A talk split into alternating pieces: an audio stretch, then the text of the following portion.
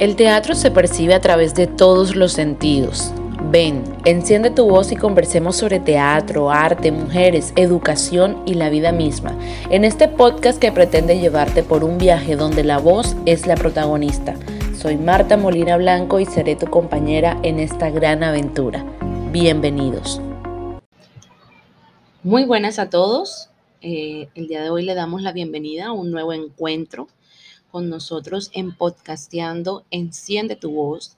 A darles un agradecimiento especial a quienes nos han estado acompañando desde nuestro primer episodio y darles la bienvenida a todos los que se unen a nosotros a partir de este segundo episodio que ya llevamos hasta todos ustedes. Agradecimientos especiales al Ministerio de Cultura en su programa Comparte lo que somos por el apoyo brindado a este espacio. Y bueno, el día de hoy damos inicio a nuestro segundo episodio, como se nos va a volver una costumbre con nuestra frase del día. Si hay para la humanidad una esperanza de salvación y de ayuda, esta ayuda no podrá venir sino del niño, porque en él se construye al hombre. María Montessori. Y bueno, qué apropiada para el día de hoy esta frase, porque hoy estaremos conversando sobre la educación inicial, sobre sus retos, sobre la forma en que está siendo afrontada desde la legislación y desde la parte social y educativa en nuestro país. Y bueno, ¿y cuáles son estas bases que le estamos dejando a nuestros niños en esta primera etapa de la infancia, teniendo en cuenta, bueno, que cada día toma mucho más valor eh, en el proceso educativo. Y para eso, el día de hoy tenemos a dos licenciadas en educación infantil en este espacio, a Angélica Laforí y a Luisa Aguirre, con quien estaremos conversando a lo largo de este episodio sobre este tema que nos parece bastante pertinente teniendo en cuenta, como decía María Montessori en la frase que acabamos de leer, que es el niño el niño es de donde podrá venir nuestra esperanza y nuestra salvación porque a partir de ello se construye al hombre del futuro, ese hombre que a la larga no solamente estamos construyendo un hombre, sino una sociedad. Entonces les damos la bienvenida a ellas por estar aquí y agradecimientos especiales a todos ustedes por estarnos escuchando en este momento. Bienvenidas a este espacio, Angélica y Luisa. Gracias por hacer parte de Podcasteando Enciende tu Voz y gracias también por acompañarnos en esta conversación. Gracias a ti por la invitación. De verdad que para nosotros es un placer estar aquí, dispuestas a compartir sobre nuestros conocimientos, lo poco o lo mucho que podamos saber al respecto para que sea de enriquecimiento para todos los oyentes. Sí, eh, pues en realidad es un tema que es bastante importante porque en los papeles, digamos que se habla mucho sobre esto, pero cuando nos vamos ya a, la práctica, a, revisar el país, cómo se encuentra el país, pues en el momento está en deuda con la primera infancia, con la educación de la primera infancia, entonces pues podemos dialogar un poquito acá referente a esto.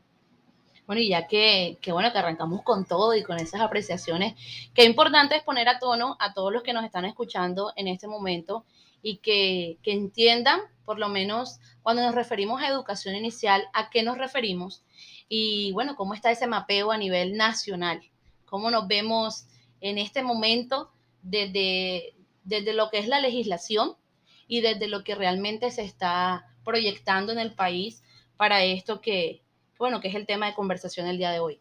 Eh, bueno, me gustaría empezar eh, mencionando que es, la mayoría de los padres de familia o pues la mayoría de la sociedad tiene un pequeño error cuando le hablamos de educación inicial, cuando los niños empiezan el colegio, y es que ellos consideran que el que el niño entre a, a, estudiar es sinónimo de que el niño entre a aprender el ABC.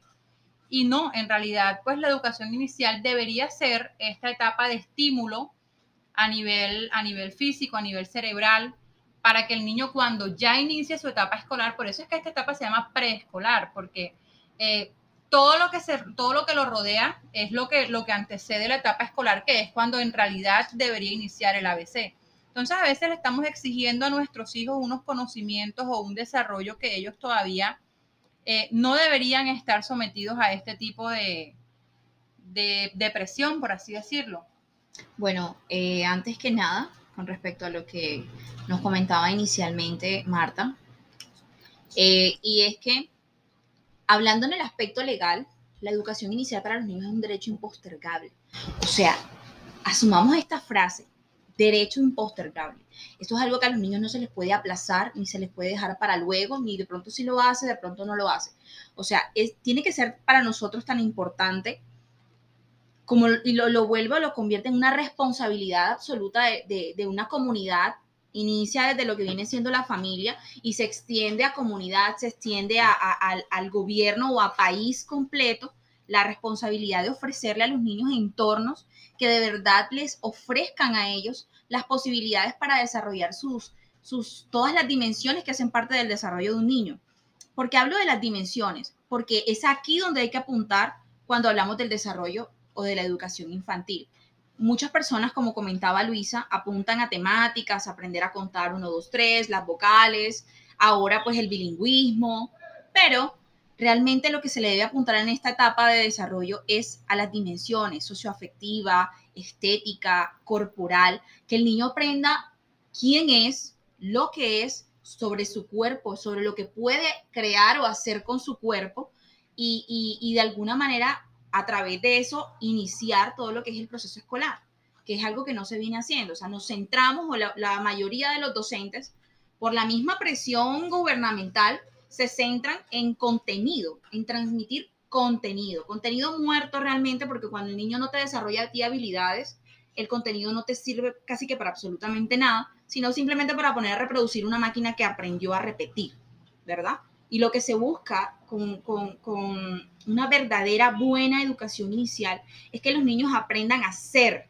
aprendan a ser, a ser, ser, ¿verdad? Y compartir con el otro. Y, estas son las bases de lo que se supone debería ser la educación colombiana.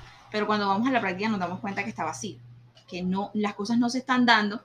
Y es porque hay una, una, una contrariedad entre lo que el gobierno te, te da como iniciativa o hay tantas iniciativas que existen alrededor de la infancia, pero a la hora en la que te, te, colocan unos límites o unas exigencias a cumplir, tú te das cuenta que no te están dando espacio real para darles a los niños la oportunidad de desarrollarse como debe ser, de hacer lo que de verdad deben hacer y disfrutar como de verdad deberían disfrutar.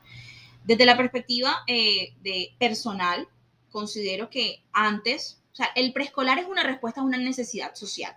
Antes los niños podían pasar estos primeros cinco años de vida perfectamente con la mamá, con la familia, en el hogar, donde aprendían a brincar, a saltar, a colorear, a hablar, a comunicarse y, y, y ya entraban a, a su etapa de, de, de, de, transición, primero, segundo, completamente desarrollados a nivel personal y social.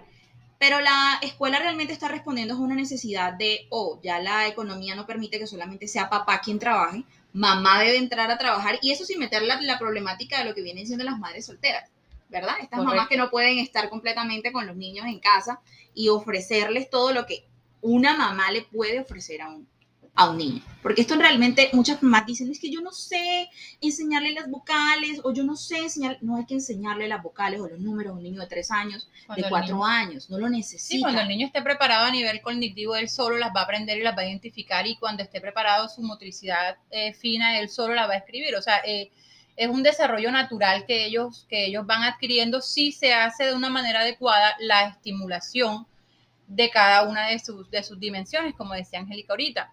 Y es que eh, entramos a la escuela y pues claro, en nuestro caso que somos, eh, pues estamos acabadas de graduar, salimos con una cantidad de ideas que queremos explorar, que queremos poner en práctica, que queremos eh, llevar a cabo y entramos a una escuela o a un jardín infantil y nos encontramos con una cantidad de limitaciones que el niño no puede estar de pie, no puede estar corriendo en el salón, lo tienes que tener sentado, lo tienes que tener ocupado y es como, ¿Qué pasó si se supone que esta es su etapa de exploración?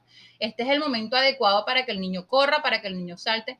Y es acá donde deberíamos utilizar, entonces, ya entramos al tema del arte, y es que los niños por, por medio de su cuerpo puedan expresar cosas, puedan expresar emociones, se puedan expresar por todo el salón, puedan eh, dibujar, pintar las paredes si de pronto hubiera la oportunidad.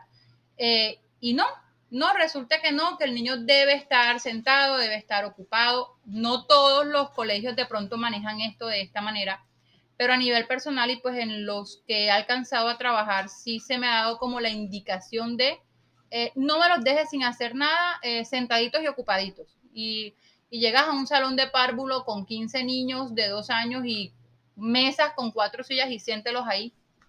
Y dices, ¿y ahora? O sea, ¿dónde está la exploración? Fíjate que eso que, que estás mencionando es tan interesante, porque se supone que la educación colombiana tiene eh, cuatro actividades rectoras, ¿verdad? Que lo que quiere decir básicamente es que todos los procesos educativos deberían estar guiados a nivel de infancia sobre estas cuatro. El arte, la literatura, la exploración del medio y el juego. Fíjate que esto que está comentando Luisa es completamente contrario, exacto, a lo, que, a lo que se supone en el papel, tantas iniciativas bellas que tiene este gobierno, porque créeme que si te las pones a leer es como, como leer un cuento de hadas y encontrarte un mundo mágico en donde todo es posible y tú le estarías ofreciendo a los niños tantas posibilidades de ser, de hacer, que tú dices, wow, qué lindo. Pero luego cuando te vas al, campo, es al que, exacto, al que te dice la verdad de la situación, tú te das cuenta que realmente a los niños se les está limitando tanto y que, que no se les está proporcionando de verdad lo que ellos necesitan. O sea, eh, el tema aquí ya puntualmente en el arte les permite a ellos adentrarse en sí mismos y, y salir al exterior entro en mis sentimientos y lo expreso a través de un dibujo, entro en mis sentimientos y lo expreso a través de los colores que uso, ¿sí sabes? O sea, no es solamente eh, ponerlos a dibujar y a través de un dibujo, ok, el niño qué bonito, practica la motricidad. El arte para los niños es tantas cosas y fíjate que en pensamiento común casi siempre lo reducimos a pintar.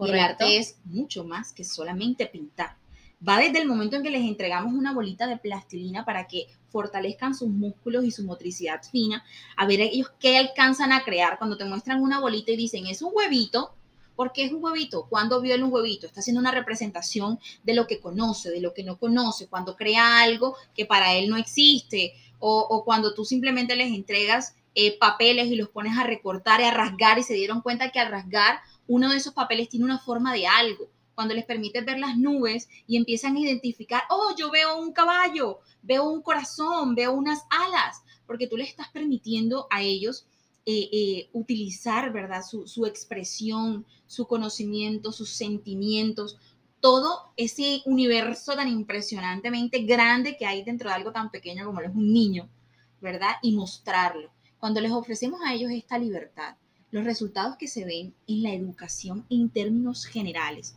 es completamente impresionante, porque son niños que tienen facilidad para expresarse, para decirte lo que piensan, lo que sienten, y se les estimula tanto la curiosidad que van y aprenden solos. O sea, ahorita estamos en una era tecnológica, la era de la información se le llama, porque para tú querer saber algo simplemente debes tener un dispositivo que te lo permita. tienen al alcance y la, intención. Entonces, ahora la, la, la, la, educación debe apuntar a eso.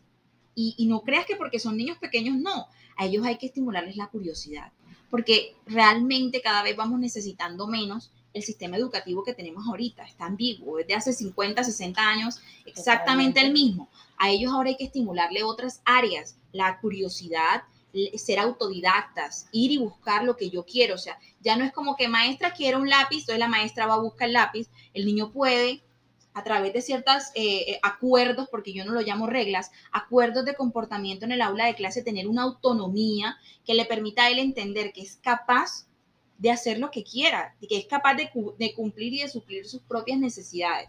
Fíjate que cuando hablamos de todas estas características que hemos tomado cada una alrededor de la conversación, nos damos cuenta que es simplemente darle al niño las herramientas o facilitárselas para que él mismo se vaya construyendo ¿sí? alrededor de lo que le gusta, alrededor de lo que no le gusta, alrededor de lo que, de lo que se le hace fácil y sencillo. Cuando hablamos de las inteligencias múltiples entendemos que cada niño es diferente, que cada niño va a aprender de forma diferente, que probablemente te encuentres un grupo que sea verdaderamente parecido y te facilite las cosas, pero te vas a encontrar otro grupo que te va a, significar retos y los docentes de hoy en día de inicial, de básica primaria, de bachillerato, deberían estar mental y psicológicamente preparados para afrontar eh, el reto que significan estos niños. Entonces, fíjate que empezamos hablando de algo tan sencillo como qué es la educación inicial y nos vamos moviendo alrededor de, una línea tremenda de lo que va, de lo por qué es importante, para qué sirve, qué necesita, cuál es la realidad y cuál es el imaginario, ¿verdad? Aunque se hayan convertido en leyes muy bonitas, pero que realmente no se están cumpliendo. ¿Pero por qué? ¿Qué pasa para que esa legislación que está clara en el país, donde hay una, unas normas básicas, incluso hay documentos creados de parte del Ministerio de Educación donde te da un lineamiento específico que deben ser cumplidos en el aula de clases y van de acuerdo a las diferentes etapas de aprendizaje, porque y conozco que hay documentos para la básica primaria, documentos para la básica secundaria, para la media, pero pasa algo particular con la etapa inicial y es que, bueno, hasta hace más o menos 10 años, pues no era obligatoria. O sea, no, y, creo que todavía hay algunos lugares donde no te piden la obligatoriedad de haber hecho un preescolar, ni de haber estado en un párvulo, ni de haber estado en eso, sino que simplemente ingresas al grado transición. Eh, bueno, acá en Colombia. Y sucede también que, por lo menos hasta hace 10 años, era como tú bien lo planteabas al principio de la conversación. El niño está en casa con mamá y disfruta del aprendizaje en casa, donde realmente la menor, la menor preocupación era si aprendía el abecedario o, a sumar o a restar sino era más el, cómo aprendía a comunicarse con quienes lo rodeaban. Lleva que llevamos este proceso al aula de clases y aparentemente en leyes y en normas queremos replicar ese proceso en casa, pero cuando va al, aula de clases, y hablo en este caso, mm, voy a hablar de un caso personal, me pasó con mi hija mayor y es que estaba en el grado prejardín, recuerdo que tenía ella como tres añitos, y llego la llevo a clase, le tocó, me acuerdo tanto que estaba en un colegio cerca, a un colegio privado cerca a nuestro lugar de residencia y pasaba que la maestra en ese momento estaba embarazada, tenía un proceso de embarazo ya bastante avanzado. Y, y llegó, yo me acuerdo tanto que un día llegué al salón de clases y encuentro a todos los niños con la cabeza gacha, pegadas al, a la, al pupitre, al pupitre, cabeza gacha. Y pues ella no notó que yo ingresé, pero cuando yo ingreso a buscar a la niña, en el momento la niña me ve y levanta la cabeza y ella con una regla da directo a la mesa y le dice, todos cabeza abajo. Eh, y, es una imagen impresionante. De pronto tú, uno dice, no, yo crecí, ay, es que ahora los niños son de cristal y no se les puede decir nada, pero es que no es tanto como lo que pasaba antes como, como se entiende el proceso hoy en día. Para que una maestra, te estoy hablando de unos seis años atrás, hiciera este tipo de acciones, en el aspecto personal, a mí me costó, porque a mi hija le costó su proceso eh, personal de interacción con los demás. Después de eso, hubo un quiebre, hubo un quiebre en su personalidad. Pasó de ser una niña alegre, extrovertida, a una niña que temía hablar.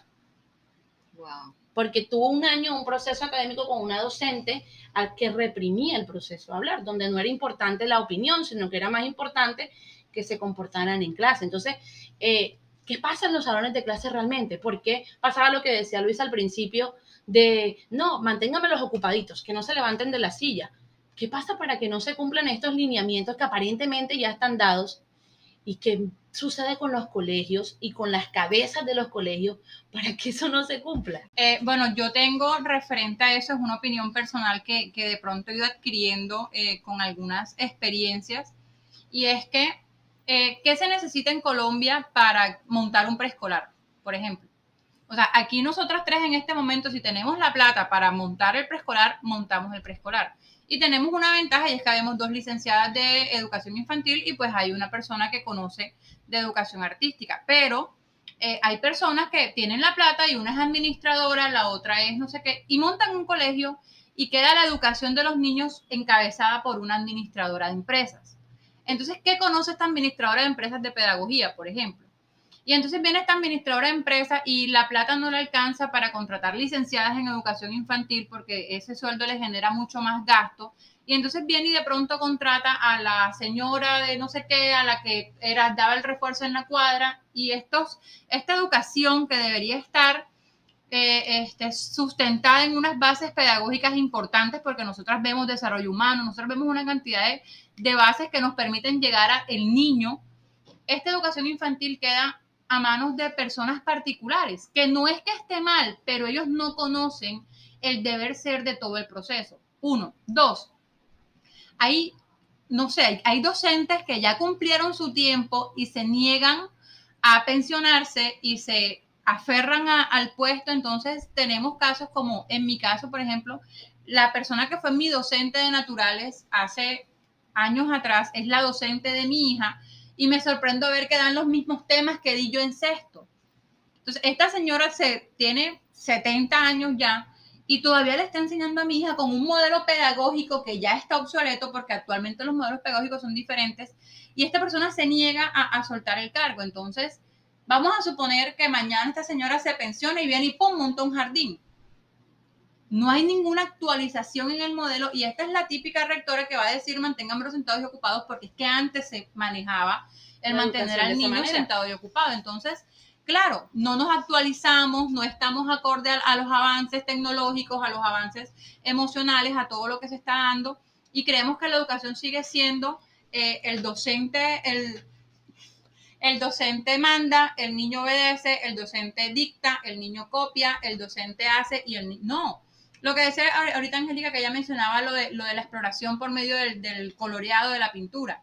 Incluso tenemos docentes que limitan al niño que el niño tiene que colorear como el docente quiere que el niño coloree.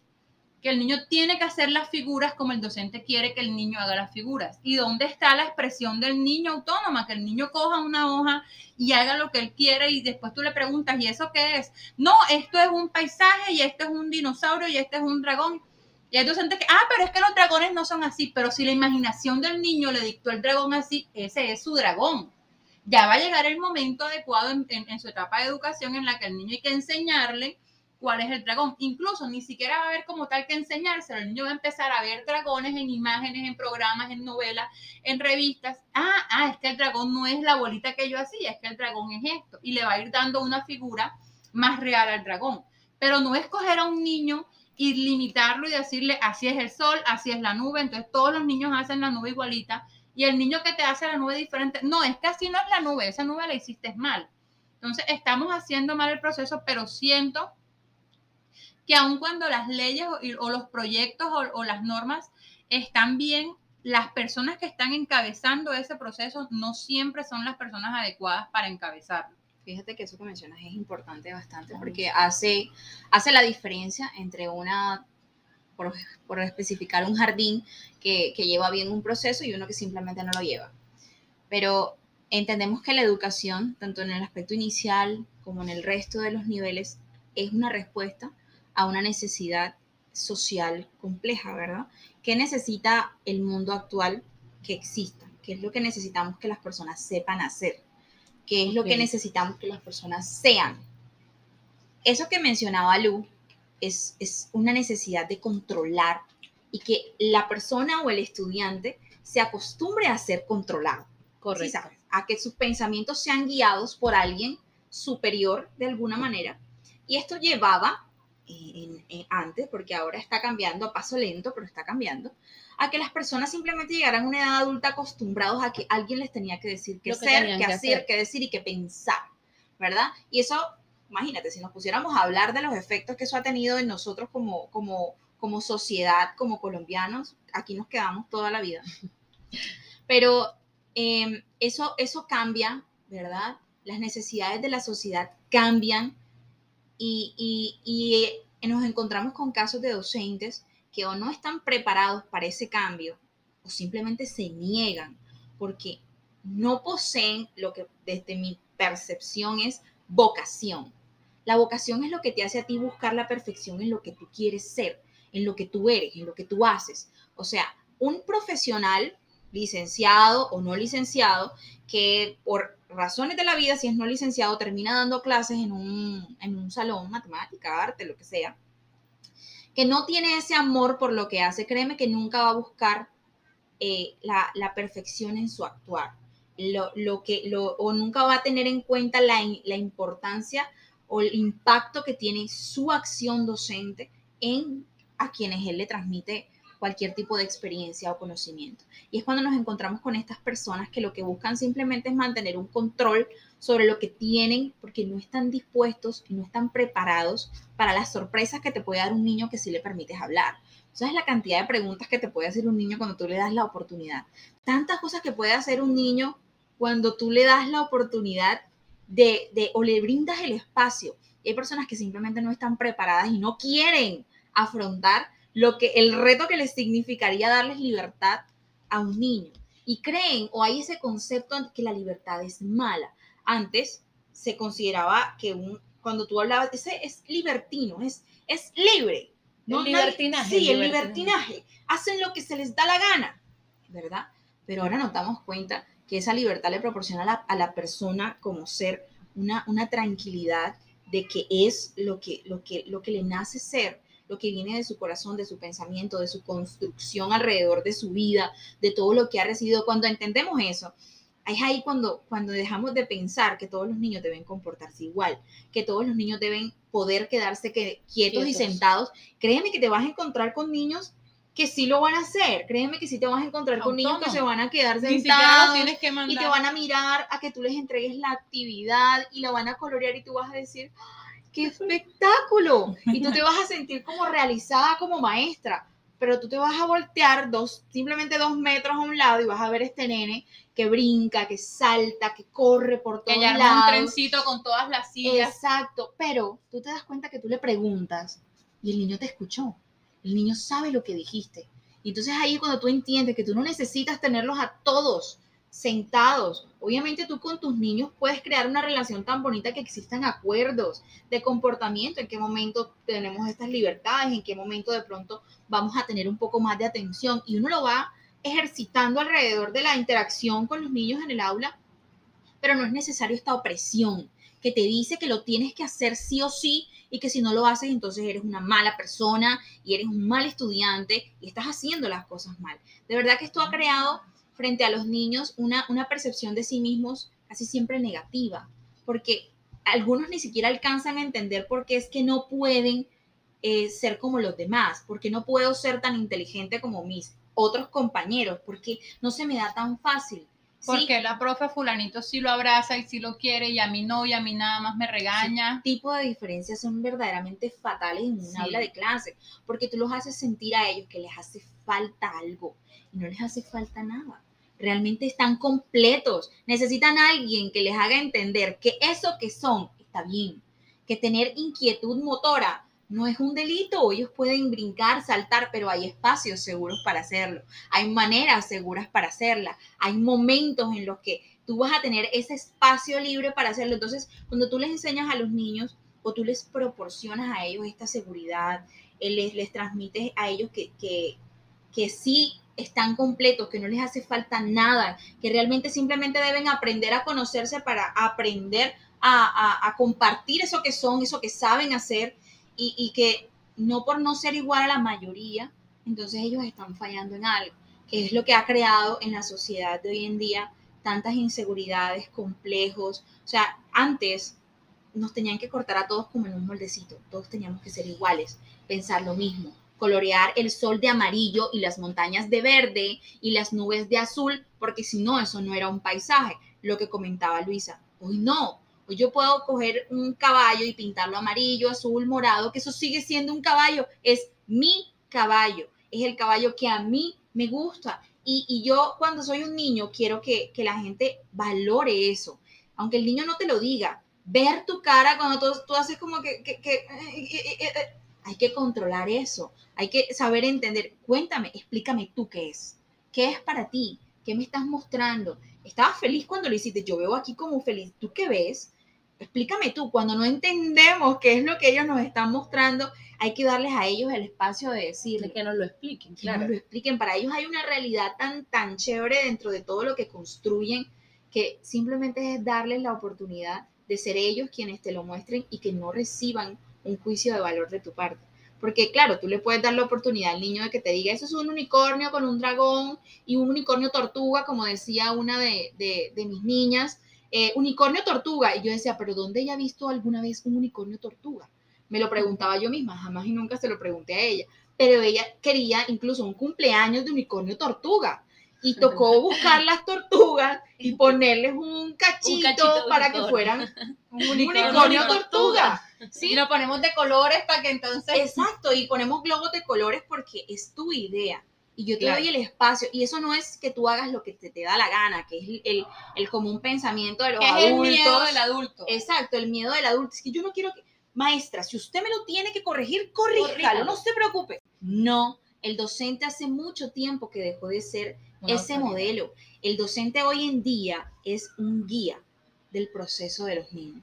Y esto es tan fácil, pero a la vez tan complejo para entender para las personas que ya llevan un proceso largo en la docencia, que ellos no, no, no, muchas veces no entienden a qué se refieren cuando el docente va a ser un guía, porque están acostumbrados a que ellos llegan, preparan la clase, la muestran, la leen, copia a todo el mundo, luego hacen un test de unas 5 o 7 preguntas, cada una vale un punto o cero punto algo, se suman, se dividen y esa es la calificación. Si sacaste 10 entendiste, si sacaste 2 no entendiste nada.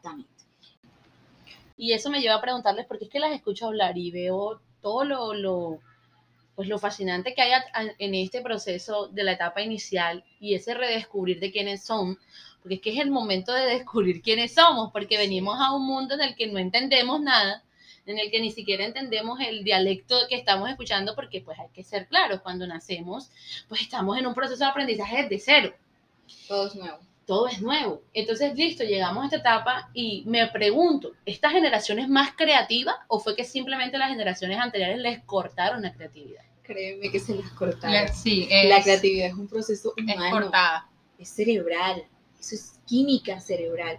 Claro que tú te vas a encontrar seres que tienen, la tienen de pronto más eh, estimulada o más desarrollada, porque entendemos que no todos somos iguales, pero es, es importante entender que la creatividad hace parte del desarrollo humano de todos.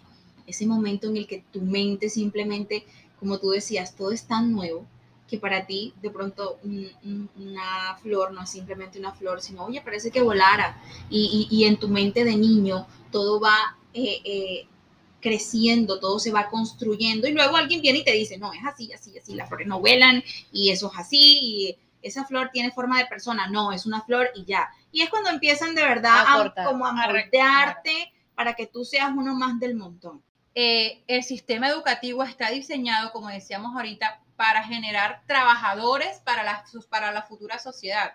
Sin contar que aparte hay unos filtros dentro del sistema educativo que pues es el proceso de evaluación que se está llevando actualmente, que es malísimo, que es que para poder entrar al colegio tienes que hacer un examen, si no pasas el examen no entras al colegio, pero es que un niñito que vive en un barrio estrato 1, que no desayunó, que salió para la evaluación, eh, cuando su papá le había acabado de pegar a su mamá y que viene triste y hace la evaluación, entonces perdió el cubo porque todas estas cosas las tenía en la cabeza. Entonces, tenemos un sistema educativo que si bien tiene buenas cosas, eh, dentro de sus proyectos, dentro de sus planes, dentro de sus leyes, que están todas muy bien escritas, también a la hora de la práctica está siendo un filtro que está dejando a gran parte de la población por fuera de la, de la educación, que está haciendo a los ricos más ricos y a los pobres más pobres, y esto no es, no es una cuestión socialista, es una cuestión de que si tú le das a un colegio un, un bono, por ejemplo, por, por su excelente rendimiento académico, y el que se gana el excelente rendimiento académico es este colegio ubicado en Buena Vista, donde todos sus niños tienen la vida prácticamente solucionada, donde tuvieron un proceso de estimulación, que este niño va a escuelas en el que le estimulan tal cosa o a otra, claro que se lo van a ganar. Pero entonces, en lugar de, de invertirle a eso, deberíamos invertirle a mejorar la vida, a mejorar el proceso de estos niños que están más abajo. Ahorita hablábamos de, de temas como los CDI y, y, y pues detrás de, de, de De micrófono, micrófono. eh, decíamos, claro, es que en las ciudades principales hay CDI y entonces ya podemos entrar los niños de escasos recursos a la etapa preescolar en el CDI, pero y en las zonas rurales, rurales, este, en, en los pueblos no hay. Y como o sea, el niño de pueblo está en el pueblo ayudando a su papá a ordeñar la vaca y de repente tiene que irse a estudiar donde la tía que vive en la ciudad y este niño llega a una ciudad con una cantidad de cosas que él jamás había visto y se estrella con una realidad que es totalmente diferente a lo que a su otra realidad, porque también es una realidad lo que vives en el pueblo y es una realidad lo que Y vives en la eso ciudad. sin contar con el difícil acceso a algunas escuelas que están en las zonas rurales del país. Sin contar y todas las travesías que tienen que hacer muchos niños de atravesar ríos, quebradas, eh, territorios de pan- pantanosos para poder llegar a las únicas escuelas que hay en estos sitios del, del país y que sí hace cada vez y dificulta cada vez más, porque obviamente si eso lo tiene que vivir un niño que está en la básica primaria, es más que lógico que no existen procesos de educación inicial, que los procesos de educación inicial se están dando en casas, ¿ya? Eh, y, o, o en los bienestares eh, sociales del, del, del ICBF, en los hogares del bienestar familiar, que bueno, que no es que sean unos malos espacios, porque no, no se trata de decir que son unos malos espacios, pero que realmente no están pensados para una educación inicial.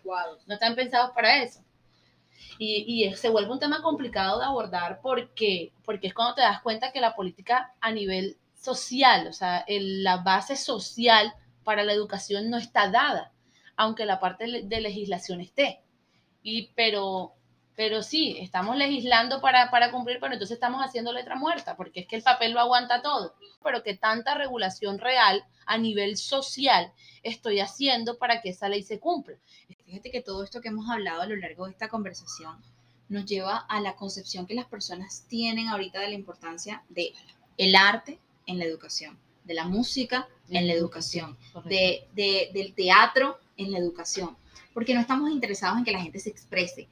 Realmente a nivel gubernamental a nadie le interesa que los niños aprendan a expresarse, porque no queremos revolucionarios que se planten, los vagos revolucionarios que se paran y bailan y cantan para decirte que tu gobierno no les gusta, porque puede parecer eh, eh, tonto ah, si tú dices, ay, pero van a pensar que los niños, sí, la gente que está allá arriba sabe que si tú estimulas bien un niño y lo educas bien, tú no vas a conseguir una persona fácil de manipular. No te va a hacer caso. Tú no vas a conseguir una persona que sea fácil de, de doblegar. Vas a conseguir personas que tienen pensamiento, que tienen criterio, que se plantan en sus posturas y entienden cuando lo que está pasando a su alrededor funciona o simplemente no está funcionando. Y ahí es a donde no le quieren apostar verdaderamente a la educación. Aquí podemos hablar de corrupción, podemos hablar de, de pronto de, de ignorancia de ciertos funcionarios, pero la verdadera madre, la razón principal por la que no se apunta a una mejora educativa, donde no le integramos a la educación cosas tan importantes como el arte, la estimulación, es porque el resultado que eso da no se quiere, no se necesita en este momento. Estaríamos perdiendo el niño obediente que será un trabajador obediente. Exactamente, entonces por eso es que a ti el, gobierno quiere estar a la altura de, todos los acuerdos internacionales que hace. El gobierno quiere ser pionero en, mira esta ley tan espectacular que tenemos de cero a siempre. Eso es un espectáculo para los niños, o sea, no es solamente el niño, es desde que es el embarazo, desde la mamá, la alimentación, la nutrición. Pero nos damos cuenta que en realidad la, visión de, efecto que queremos con eso, no, la de, de que se tiene con eso, no la quieren. Y por eso es que en términos generales sí hay que ser el constructivismo, hay que cambiar las metodologías eh, de educación, hay que modernizarnos, pero a la hora de la hora, cuando te exigen unos resultados, tú te das cuenta que verdaderamente no te están dando espacio para tú aplicar estas nuevas eh, tecnologías, estas nuevas ideologías, estas nuevas maneras de enseñar. No, y es que se está resumiendo el tema de modernizarnos con ponerle un videobeam, un aire acondicionado y una pantalla al salón. Eso me trae a la mente un meme. Fíjate que uno está hablando aquí a nivel académico, pero viene un meme tan impresionante que decía, oh, nos estamos modernizando, la escuela ya no es lo mismo que antes. Saquen su ebook 50.000 en la página 57. o sea, tenemos la tecnología a puertas abiertas. Por eso es que yo en, aspectos educativos, en algunos casos, he amado la, la, época pandémica. ¿Por qué? Porque nos hizo darnos de cabeza contra el mundo y darnos cuenta que hay tanto por hacer, que, hay tantas herramientas por usar, y que hay tantas cosas que pueden provocar que al niño le interese tu clase, que le interese el, colegio. Y que habían cosas que no estaban funcionando. Y que no estaban funcionando y que ahora muchos docentes descubrieron y que yo por fe espero que las sigan utilizando y, y yo no lo juzgo, no estaban preparados para esto. O sea, nosotras eh, puedo decir que somos docentes jóvenes, que de alguna manera venimos en ese proceso de, integrar esta tecnología a lo que son nuestros planes de, clase, de pedagogía, pero entendemos que los profesores no estaban listos para esto y que esto ha sido un golpe tan grande que a muchos simplemente los ha dejado incapaces de, enfrentar, ¿verdad? Pero, pero también sabemos que para los niños, si los profesores llegasen a un punto en que se reinventaran, reconocieran que lo anterior está obsoleto y que hay que mejorar, hay que innovar, eso para la educación y para los niños sería una ganancia invaluable, porque ellos de verdad se darían cuenta que tienen tantas posibilidades, que la escuela les puede ofrecer tantas cosas que ellos hasta el momento no habían visto, porque lo único Claro. que habían visto era esa profesora con la regla que al momento de levantar la cabeza le pegó un reglazo a la mesa y dijo que todo el mundo con la cabeza agacha. Porque es triste, pero esa es la realidad de la educación. Es un docente que no, no, normalmente no quiere llegar a estimularte, a que tú crezcas como persona, a que tú eh, eh, tengas libertad de ser tú mismo, sino que simplemente quiere que tú aprendas a hacer lo que él dice que tienes que ser, ¿verdad? Claro. Y, y- y- y- y eso es lo que hace que los niños estén tan distantes de sus procesos académicos. Eso hace que los niños prefieran 10.000 veces estar haciendo cualquier otra cosa que estar en su proceso. ¿Cuál es el profesor del que más te acuerdas en la escuela? Casi siempre es el que más detestaste y el que más que amaste. claro. Yo soy Claro. docente por una profesora a la que amé con mi corazón porque me enseñó que ser docente es bonito, que lo que tú tienes para ofrecerle a los niños es valioso y que tú puedes dejar una huella positiva en una persona. Pero me pregunto entonces, ¿el problema está en, en el docente? ¿El problema es de la estructura eh, del formato educativo que tenemos actualmente? ¿El problema es desde la cabeza eh, del, del- del colegio?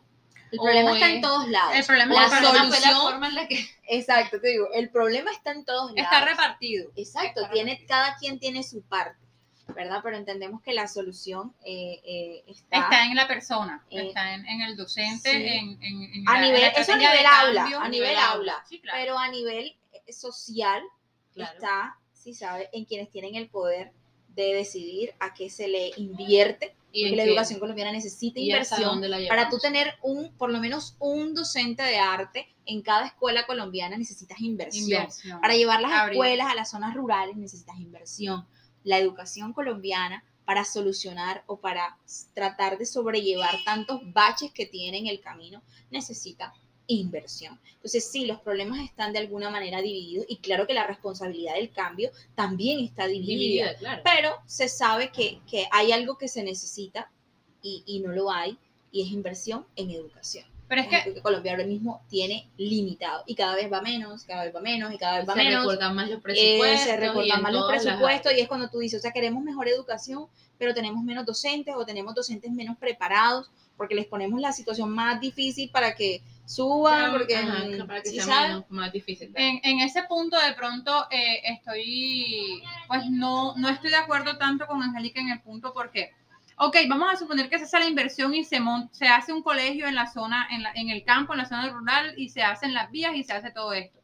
Pero resulta que le ponemos unos docentes tradicionales que lo que llegan es a, a coger estos niños de campo que son libres, que corren por todas partes, que brincan por todas partes, y los cogen y los sientan en la mesa y les pegan un reglazo para que agachen la cabeza. Entonces, ¿qué pasó con la Pero te inversión? digo, tanto el problema está dividido en las diferentes Entonces, esferas a mí me parece parte. que en ese caso, eh, eh, pues en la solución yo, yo, la, yo la colocaría un poco más en el, en el docente, en la actitud que el docente eh, eh, asume ante las situaciones, ante el niño, ante los retos que los niños nos presentan, porque este niño que nunca se sienta es un reto para un docente. ¿Qué hago mañana en el, en el aula para que este niño que, que corre por todo el aula, o sea, cómo dire- direcciono esta energía que este niño tiene para convertirla en conocimiento, para convertirla en otra cosa? Entonces mañana vamos y hacemos eh, una obra de teatro y, y montamos la, la tortuga y la liebre y este niño es la liebre, listo. Y pasado mañana, ¿qué hago? Ya hice la obra de teatro y ya hice el tren y pasado mañana, ¿qué hago? Y, uno todos los días está pero si yo me limito y como docente me cierro, yo mañana llego a este muchachito y lo castigo y le, pon, le pongo la silla contra la pared y castigado con la pared porque no hizo caso. Claro, eh, ahí es donde, donde, evidenciamos esa división que hay en cuanto a problemática y responsabilidad. Si yo tengo un problema como docente, la responsabilidad de cambiarlo está en mí. Si la institución como institución tiene un problema, la responsabilidad de cambiarlo está en la institución.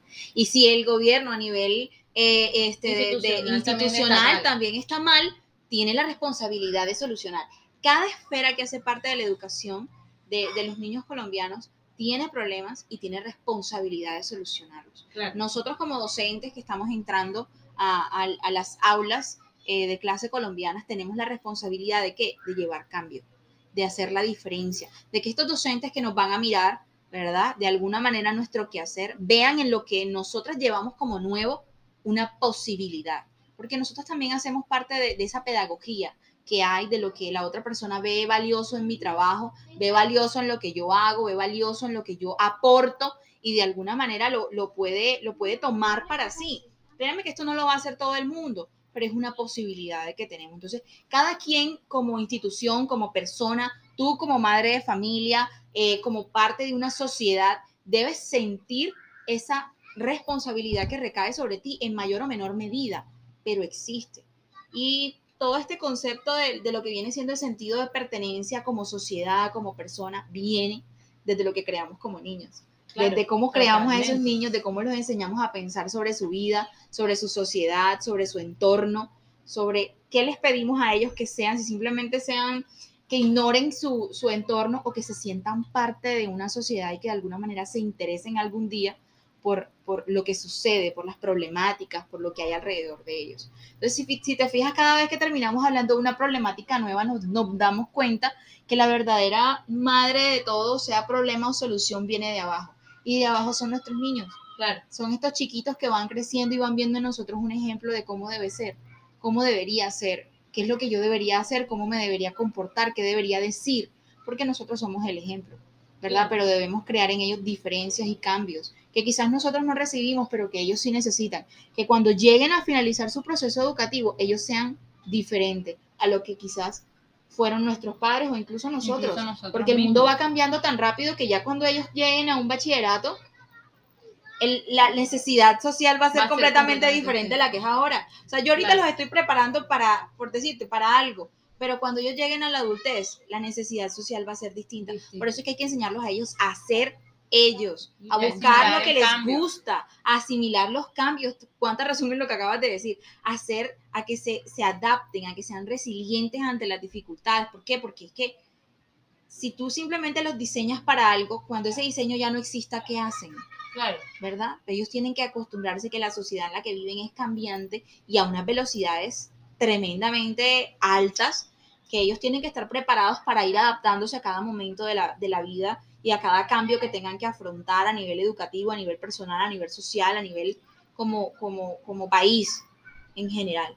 Entonces, pues es importante tener en cuenta que todo esto viene desde su niñez, desde lo que les enseñamos cuando están pequeños, de lo que les estimulamos, de lo que, de la semillita, como algunas veces nosotras hemos, hemos hecho la analogía de esa semillita que sembramos en ese corazón, en esa mente, y que esperamos que algún día florezca en un árbol que dé fruto, que dé un fruto de provecho para el lugar donde sea que se encuentre y la sociedad de la que parte.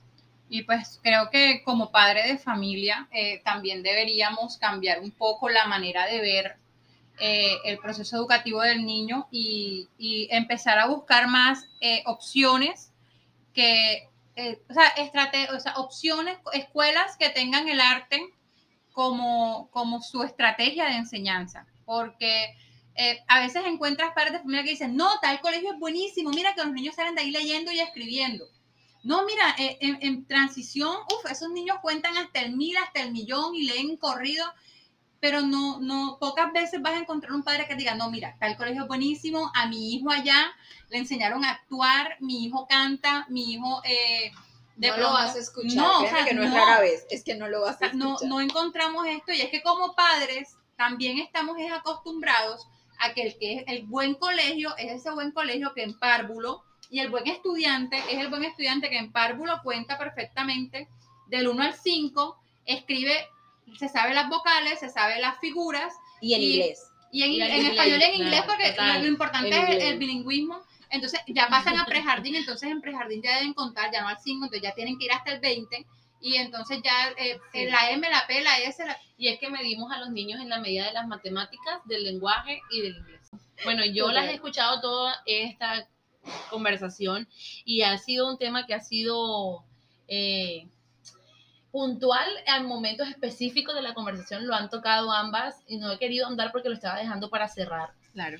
Y es el tema del arte no estamos hablando del arte visto como el proceso creativo eh, de liberación del ser, donde yo creo música, donde yo creo una pintura, una escultura, ni de donde yo creo una obra teatral o me considero artista, ya sea actriz, actor o, o demás, sino el arte visto desde, desde el aspecto educativo y cómo llega a, a ser tan impactante dentro de la educación inicial. Entonces pasa que, que sí, eh, a mí me atañe una pregunta con respecto a esto puntual. Me atañe una pregunta eh, que me deja un poco preocupada, puede ser, pero también me da como, como esa vibra de esperanza, de que pueden haber mejoras y pueden haber cambios, pero sí me preocupa en la medida que como artista, desde mi aspecto básico como artista, me preocupa el hecho de que se instrumentalice el arte, de que se vuelva simplemente un instrumento, una herramienta y se pierda su calidad de ser, de libertad, de, de creación como tal, porque pues así como ustedes bien lo estaban comentando durante todo el proceso y decían, no, es que desde la infancia, es que se dan las bases para esto, para esto y para otro, otro. Desde mi lado de artista me pregunto, y si utilizo el arte solamente como un instrumento y si utilizo el arte solamente como una herramienta de aprendizaje, no le estoy dando la, la imagen al niño de que no es un proceso de creación y libertad, sino que simplemente es un elemento que utilizo cuando necesito algo o necesito aprender algo. Entonces, eh, ese puntualmente de pronto es mi preocupación. Obviamente, también como artista digo que sí es necesario el proceso artístico desde la, desde la primera infancia, desde, es que desde el nacimiento. Es que, a veces decimos arte y creemos que estamos hablando de ir a pintar o de ir a presentarnos en un escenario, ya sea em, tocando un instrumento, o cantando, o bailando, o, o explorando a nivel teatral. Pero en realidad cuando hablamos de arte estamos hablando incluso desde la expresión de un sentimiento cuando abrazamos a nuestros padres o cuando lloramos o cuando reímos de manera natural e innata, porque es que el arte es eso, el arte es emociones, libertad pero desde, desde la educación, ¿cómo ven ustedes ese aspecto y cómo, cómo también lo tocan? Porque pues otro, es otro lado, porque no son artistas, ustedes son docentes que están instrumentalizando eh, el arte para generar una respuesta en sus estudiantes que puede ser muy positiva, pero que también genera otras dudas.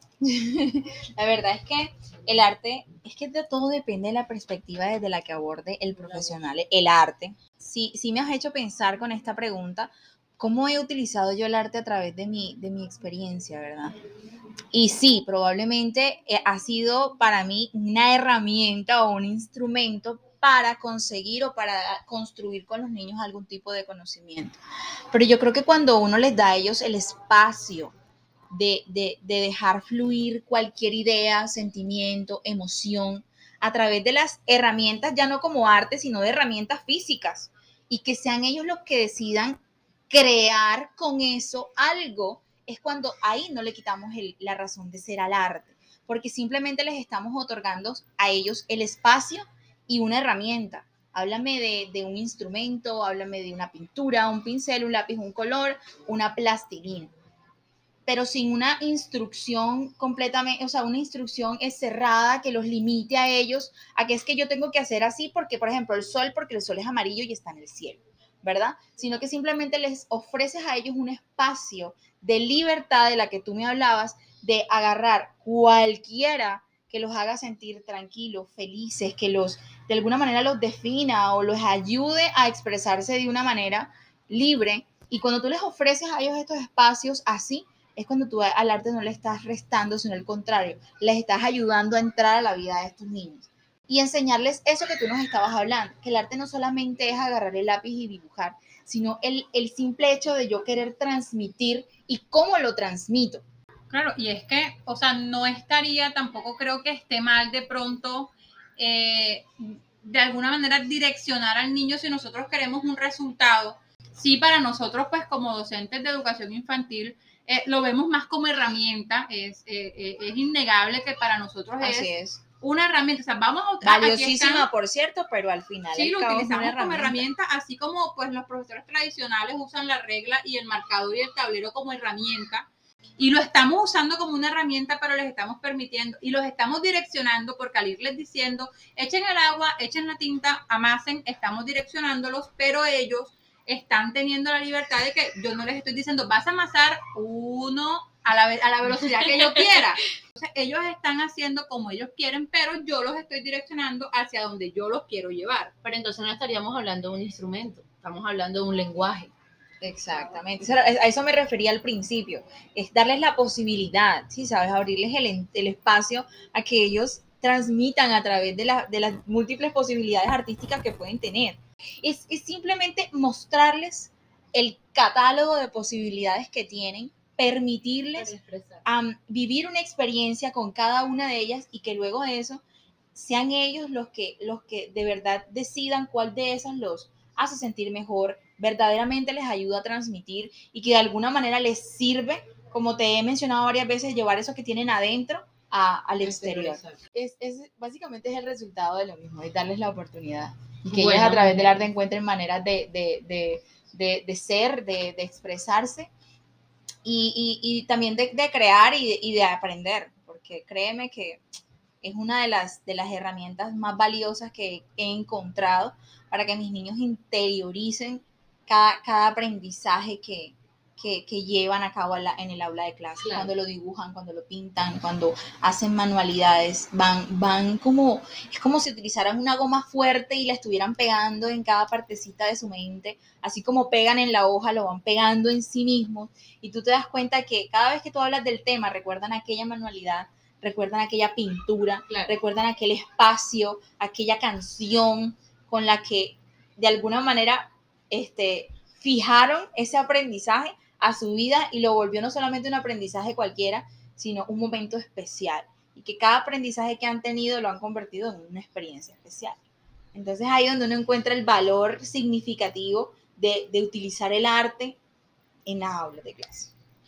Bueno, mujeres, esta conversación estuvo muy amena, con ganas de seguirla y de continuarla. Ya tendremos otro, otro espacio para volver a invitarlas y seguir conversando sobre esto porque hay mucha tela por cortar en diferentes aspectos. Ya las traeré. Darles las gracias por haberme acompañado en este espacio y de verdad saber que, que creo, creo que nos ha dejado a todos muy claro lo importante que es que nuestros niños hagan parte de ese proceso inicial de lo valioso y lo que las herramientas que le estamos entregando a futuro. Y sobre todo lo que estaríamos haciendo por nuestra sociedad si, si se hace bien. Así es. Entonces, de verdad, muchas gracias por estar aquí, por haber aceptado esta invitación y espero tenerlas pronto de vuelta. Bueno, Por- créeme que para nosotras ha sido un verdadero placer compartir este espacio contigo. Eh, me parece interesante que cada pregunta que has formulado ha creado dentro de nosotras una, Una una duda, sí. una pregunta. Nos- Respecto nos- a lo que nos estamos haciendo. o sea, ¿Será que cu- cuando hizo la pregunta, ¿será que el arte no lo están usando? Yo como que, ¿será que lo estoy haciendo mal? Sí, claro, y Todo eso es este súper bueno, hice eso es súper bueno porque una profesional del arte te está diciendo, es bueno que evalúes la manera en la que lo estás llevando y puede que quizás sí lo estás haciendo bien y de alguna manera eso reafirma tu, tu actuar docente Claro. y te hace hacerlo con mucha más fe, pero puede que encuentres eh, de pronto Una mejor manera. una mejor manera de hacerlo o de pronto falencias en tu práctica y, y de pronto esta, esta pregunta o esta oportunidad de, de uno interiorizar en el qué estoy haciendo y cómo lo estoy haciendo, hace que de aquí salimos, ¿verdad? Dispuestas a, a reevaluar lo que venimos haciendo y créeme que eso para los niños y para un- nosotras como profesionales es una ganancia tremenda. Entonces, este espacio de tertulia, ¿verdad? De hablar, de reírnos,